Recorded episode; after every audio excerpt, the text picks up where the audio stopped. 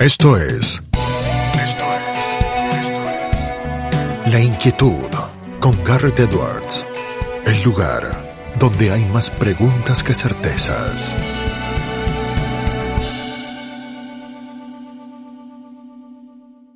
Damos vuelta de página aquí en La Inquietud por CNN Radio Rosario. Tenemos un enorme honor, placer y privilegio. Es licenciado en Sociología, es doctor en Filosofía por la UBA, es analista político de talle fuste, investigador científico, profesor universitario, escritor, autor de múltiples éxitos eh, de ventas. No es otro que Marcos Novaro. Marcos, ¿cómo estás? Garretebas te saluda. Muy bien, ¿qué tal? Te faltó, y, muy desorientado. Y además de todo esto, estás muy desorientado. Eh, seguramente, Marcos, en el medio de la desorientación general que estamos viviendo, nos ayudarás a entender un poco más qué es eh, lo que pasa. Eh, te pregunto un poco algo que seguramente ya te lo has preguntado y ya has tratado de, de entender para que nos ayudes a entenderlo nosotros. ¿Por qué la Argentina, que parece estar ahora mismo en una crisis muy profunda y muy grande, no se la ve en algunos puntos, en algunos matices, tan desordenada como cuando ha tenido otras crisis que a lo mejor no eran de este tamaño. Bueno, lo que pasa es que, a ver, está muy bien la pregunta, porque en realidad este, eh, el descalabro es mayúsculo, pero, pero eh, el statu quo puede sobrevivir, digamos, ¿no? O sea, eh, y eso porque se ha desarrollado una cantidad de, tecnologías para mantener en pie el, monstruo en que se convirtió la economía argentina eh, gracias a las gestiones anteriores del kirchnerismo. Digamos, ¿no? El kirchnerismo fue muy eficaz para destruir una economía que funcionaba muy bien. Eh, a partir de 2003 se ocupó de minar cada vez más esa economía y a medida que sus eh, iniciativas fueron generando más y más desequilibrios, desarrolló mecanismos para tapar esos desequilibrios, para contenerlos, digamos. O sea, el más conocido es el cepo. El cepo es, un invento extraordinario, digamos, ¿no? Te permite eh, informalmente cerrar todo tipo de, válvulas por las cuales la gente se escapa de la moneda. Eh, y bueno, ese, ese, cepo se ha ido perfeccionando, ¿no? Entonces, este, han, desarrollado una cantidad de, recursos para que eh, la fuga de la moneda no, se, no puede acelerar. Entonces tenemos una inflación muy alta, pero en realidad tenemos una inflación mucho más baja de la que deberíamos tener. ¿no? O sea, la inflación debería ser mucho más alta. Pero bueno, este, el CEPO evita eso. sumemos los subsidios, sumemos el, cierre discrecional de la economía, este, sumemos una cantidad de otros mecanismos y, vamos a tener este, este, bueno, los planes sociales, digamos, o sea, una cantidad de, recursos a través de los cuales se contiene el desorden. Ahora, eso reproduce un statu quo que es cada vez más disfuncional, cada vez más, los resultados globales son cada vez más penosos, pero el statu quo se reproduce y eso es muy importante entenderlo porque de otra manera no se explica cómo esto ha durado tanto, eh, cómo además se ha vuelto a votar por esto, digamos, ¿no? O sea, la sociedad tiene mucho miedo a cambiar. ¿Por qué? Porque sabe que la salida es muy costosa no por ignorancia, digamos, ¿no? O sea, no es que la gente vota esto porque es ignorante, vota porque sabe muy bien que la que se viene, si esto se desarma, es muy dura, digamos, ¿no? es mucho peor de lo que hoy vivimos. Y eso este, ha, desalentado las voluntades de cambio, digamos, ¿no? Entonces hay una ambigüedad muy grande en la gente que está muy harta, pero no es que tiene gran voluntad de cambio, ¿no? No, es que están este, bregando por, vamos a salir de esta situación, vamos a cambiar. No, eso no es así. Eh, fue, eh, creer que, fue, que era así fue uno de los graves errores de Macri, ¿no? de que había una voluntad de cambio ya existente en la sociedad y simplemente se trataba de poner la vela y el barco iba a ir para adelante. Bueno, eso, Macri puso la vela y no pasó nada, digamos, ¿no? y eso es lo que está. Me parece que este, eh, corremos el riesgo de volver a tener ese problema porque los desequilibrios son aún mayores y los miedos al cambio son también, van a ser también mayores, digamos, ¿no? Este, la perspectiva no es fácil. Me surgen ahí muchos hilos, eh, Marcos, eh, para preguntarte, porque marcás ahí varios puntos que, son interesantísimos. Eh, te tomo primero uno más pragmático, más político, porque eso de la sociedad tiene miedo a cambiar, y vos lo marcabas como un error de Macri en haber creído que eso era posible en cierto momento. Y, varios políticos me han dicho a lo largo de los años eh, que había que ofrecerles algo que los motivara a superar ese miedo. ¿Tienen claridad los políticos de la oposición eh, que tienen que ofrecerle algo superador para que la gente se anime a tirarse al vacío otra vez? Mira, hay más realismo, ¿no? O sea, ¿cuál, es el problema? Eh, que hay, Macri no solamente, digamos, vendió una idea de cambio relativamente fácil, sino que la consumió, digamos, ¿no? o sea, consumió su propio entusiasmo electoral. Digamos, sí, como explicaban ahí en Scarface, never get high on your own supply, ¿no? Nunca hay que consumir de la que uno vende. Está muy bien eso, digamos. Eh, la verdad es que, que, Macri en eso, digamos, cometió doble, un doble error, digamos, ¿no?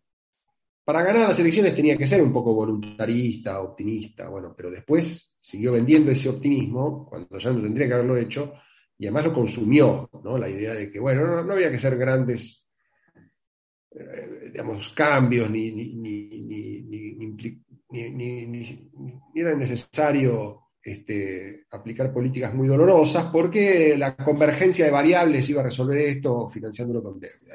El tiempo y la deuda iban a resolver, disipar los elementos tóxicos del kirchnerismo y nos íbamos a quedar con todo lo bueno, salarios en dólares altos, este, pleno empleo algo parecido, disfrazado con cantidad de planes sociales, empleo público, improductivo, todo lo que conocemos.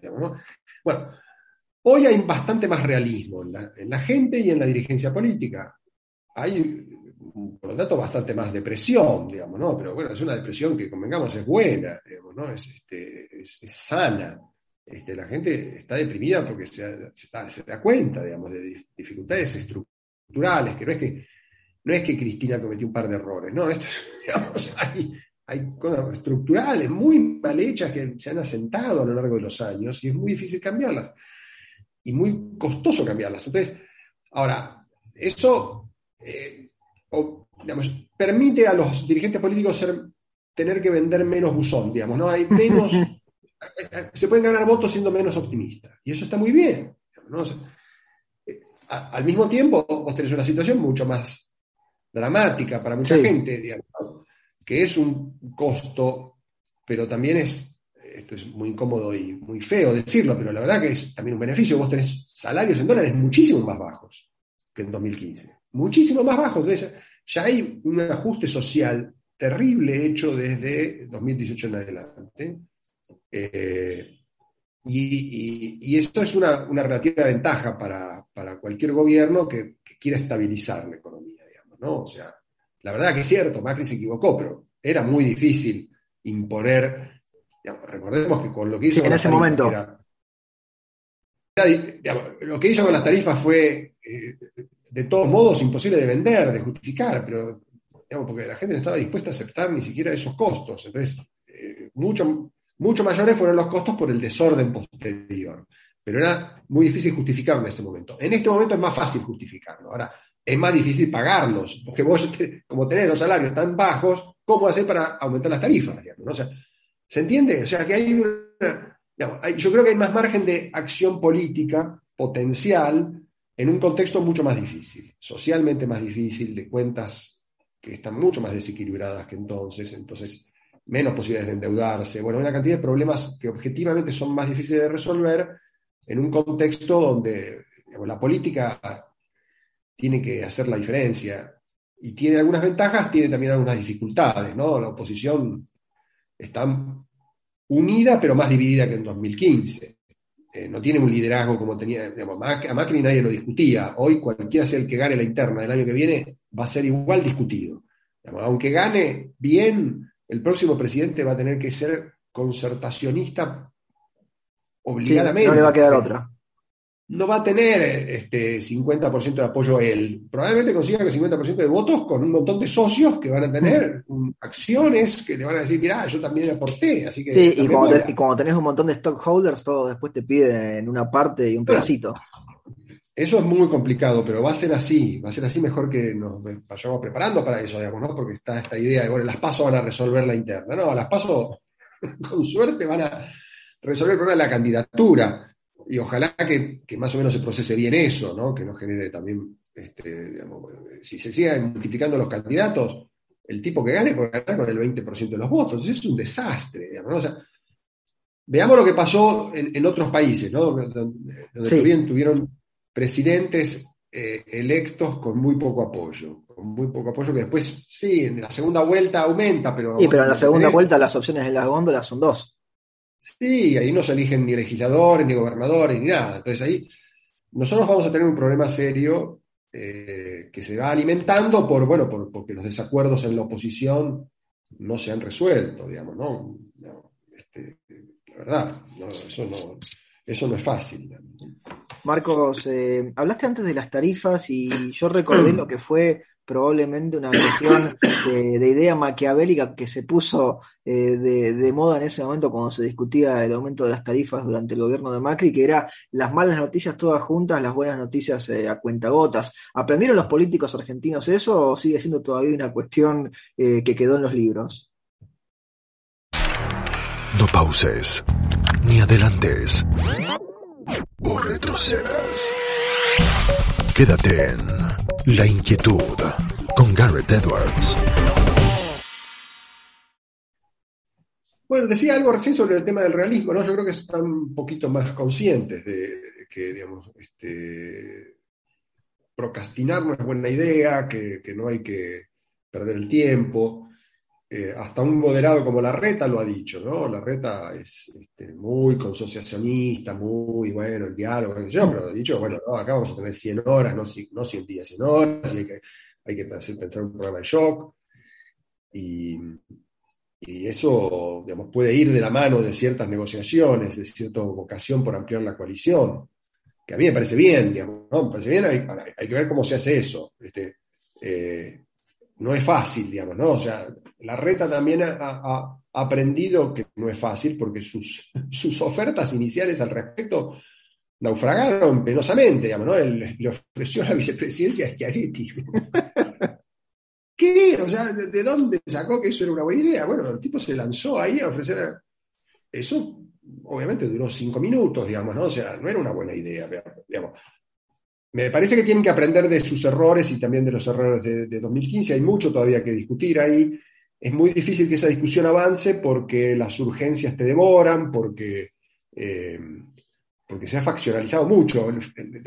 justo por el cambio, eh, tiene una interna muy complicada, ¿no? Este, y el sistema de las pasos no ayuda porque demora necesariamente toda esta discusión, digamos, ¿no? La pone muy cerca la presidencial. Eso en una situación de crisis como la que tenemos hoy, tendríamos que estar haciendo contrario a lo que se dice, no, hablemos de candidatos, no, al contrario, es lo que se hizo en los 80. ¿no? Vos tenías una crisis política y económica en, curso, digamos, cada vez más grave, y entonces el peronismo hizo las elecciones un año y medio antes, internas para resolver su, su candidatura. Y a continuación el radicalismo resolvió la suya. Alfonsín muy, muy lógico, dijo, no, si los peronistas tienen sus candidatos y nosotros tenemos que tener el nuestro, y agarró y le levantó la mano a Angelos y se acabó. Como los puestos de la Copa Libertadores que te enterás un año antes o más eh, quienes van a jugar. Exactamente, es otro buen ejemplo. Digamos, hay, hay, hay, que, hay que digamos, acortar los tiempos de la política, no estirarlos. Eh, digamos. Entonces, sería muy, muy bueno que hoy tuviéramos mecanismos para forzar los consensos. No los tenemos porque nuestro sistema es muy rígido. Eh, yo no sé si no se van a terminar adelantando las elecciones el año que viene. Me parece que sería, pero bueno, para eso tiene que haber un mínimo acuerdo entre las fuerzas políticas que también parece muy difícil encontrarlo. ¿no? Marcos, esto es más filosófico, pero me parece que es interesantísimo porque habla sobre nosotros, no sobre los argentinos. Eh, ¿Hacías algún contraste ahí con algunas problemáticas electorales y políticas que se han dado en otros lugares eh, del mundo, de cara también a lo que va a ser el 2023 en la Argentina? ¿Los problemas que tenemos en la Argentina son excepcionales eh, o, no? Es decir, ¿son propios nuestros o realmente podríamos tomar el aprendizaje de lo que está pasando en otros lados y aplicarlo y no lo hacemos porque simplemente no lo hemos hecho? Hay, sí, hay es cierto, hay un abuso de la, de la idea de la excepcionalidad argentina, ¿no? Hay un abuso, porque bueno, este, está... Y somos argentinos, nos, gusta eso de la excepcionalidad. Sí, nos gusta, nos gusta y, hay, hay, todo un culto de eso de no nos comparemos porque somos diferentes, digamos, ¿no? Y eso se supone que es una, especie de nota de distinción aún en el fracaso, ¿no? Este, aún en el fracaso queremos ser especiales. Eh, la verdad que no lo somos tanto. Eh, sí es cierto que en muchos aspectos somos una combinación letal de problemas que otros países tuvieron también, pero no en esa combinación, digamos, ¿no? O sea, todos hemos estudiado eh, fenómenos inflacionarios. Ahora, el caso argentino es peculiar, digamos, peculiar por la enorme extensión temporal que tiene el, tema, el problema, por la, recurrencia, además, ¿no? Haber vuelto a crear un régimen de alta inflación cuando era fácil no hacerlo. O sea, es difícil entender cómo la sociedad se bancó, y hasta con entusiasmo, porque siguió votando eso, este, que se, volviera al régimen de alta inflación, sin ninguna necesidad. Por voluntad política, los dirigentes, este, Néstor a la cabeza y todo el peronismo y mucha otra gente, digamos, dijeron, no, es una buena idea, restablezcamos, restablezcamos la alta inflación. un recurso útil, digamos, ¿no? Increíble, bueno, eso hay que, hay que entenderlo, digamos es, peculiar en eso, digamos, ¿no? Entonces, sí. Sí, sí, es como que cometemos muchos errores juntos a la vez, como que eh, la Argentina eh, se quebró, se quebró un hueso raro, encima se agarró otra enfermedad al mismo tiempo, o sea, todo a la vez. Sí, sí, sí, no, y eso eh, nos, nos, pone la necesidad más imperiosa de aprender de, nuestra experiencia y también de la de otros, digamos, ¿no? O sea, digamos, como las cosas son especialmente complicadas, hay que ser más atento a la experiencia comparada. eso es, ahora, bueno, volvemos con la reta. Bueno, la reta se ha ido a estudiar el caso israelí, a estudiar el caso de la, de la salida de la inflación en Israel, que es un caso que muchas veces se compara con Argentina porque se gestionó de forma simultánea el plan austral y después de Israel profundizó las reformas y consolidó la estabilización y Argentina demoró las reformas y se fue a la hiper, digamos, ¿no? Eh, y entonces es, muy útil. lamentablemente la reta fue allá y no dijo nada, no, explicó nada de para qué fue, qué aprendió, qué, esas cosas que hace la reta, digamos, ¿no? Pero bueno, y que hablara con mucha gente y eh, hay, hay, que hacer ese tipo de cosas. Y también hay que aprender de la experiencia propia, digamos, ¿no? O sea, este, una de las otros, otro error de Macri gravísimo, ¿no? Esa idea de que él no, él no quería tener cerca ningún economista radical fracasado. Increíble, el razonamiento es todo lo contrario, vos tenés que rodearte de tipos que fracasaron, ¿no? O sea, escucharlos. Este, además tenés, ese es un, recurso muy abundante y muy fácil de conseguir, porque es un montón de gente y están todos dispuestos a hablar. Entonces, él no quería hablar con nadie, ¿no? El tipo dijo, no, no, todos estos tipos fracasaron, entonces vamos a no darles ninguna pelota. Bueno, este, hay que hacer totalmente lo contrario, no, no poner ministros que fracasaron, pero sí tipos al alrededor que esté lleno de gente opinando desde su experiencia, digamos, ¿no? Sí, distintas miradas. Eh, bueno, eso es, digamos, es, lo que, es lo que hacen espontáneamente los sistemas políticos en todos lados, porque la gente habla mucho más que acá, digamos, ¿no? La gente está habituada a hablar académicos, políticos, institucionales, estatales, la gente circula mucho más. Acá hay como muchos compartimientos estancos, la gente está muy temerosa de que le vengan a, moverle este, la silla. Entonces, este, son grupos cerrados. Y, es un ejemplo de lo que está pasando con los grupos de asesores en, Juntos por el Cambio, ¿no? O sea, hay varios grupos armando programas, pero no hablan entre ellos. Eh, están tratando de combatir eso con esta idea de, los diálogos entre las fundaciones partidarias. Eso, es una buena idea. Eh, es una buena idea, digamos, ¿no? Va en contra de la corriente, tratar de, bueno, encontrar, forzar a la gente a, que se junte y hable, está, bueno. yo creo que hay, hay un aprendizaje que se va haciendo. Eh, es, imperfecto y es parcial. por suerte todavía hay un año y medio para, para que esto se perfeccione.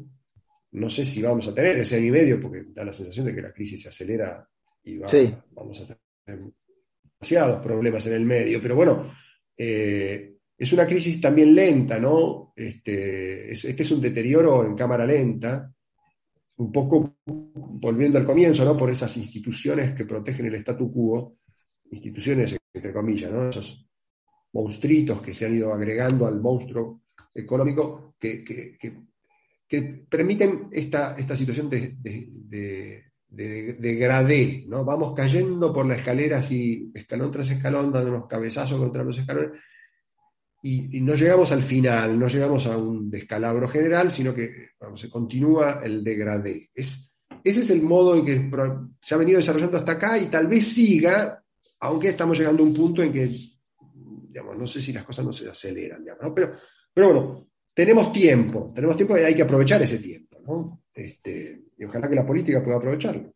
Marcos, aprovechamos que te tenemos a vos y te hacemos la última pregunta y no te robamos más tiempo de esta jornada. Esta se la hacemos absolutamente a todos nuestros entrevistados porque el programa se llama La Inquietud y el nombre es un juego de palabras. ¿Qué inquieta a Marcos Novaro?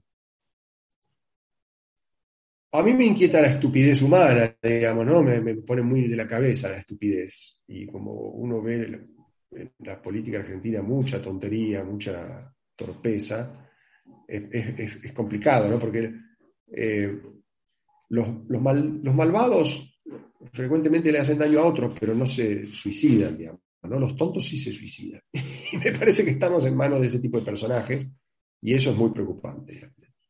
Marcos, te agradecemos muchísimo el tiempo que te has tomado para charlar con nosotros y con nuestra audiencia y te mandamos un fuerte, fuerte abrazo. Igualmente, llega un gusto, que sigan bien. Hasta Lo teníamos a Marcos Novaro aquí en La Inquietud por CNN Radio Rosario.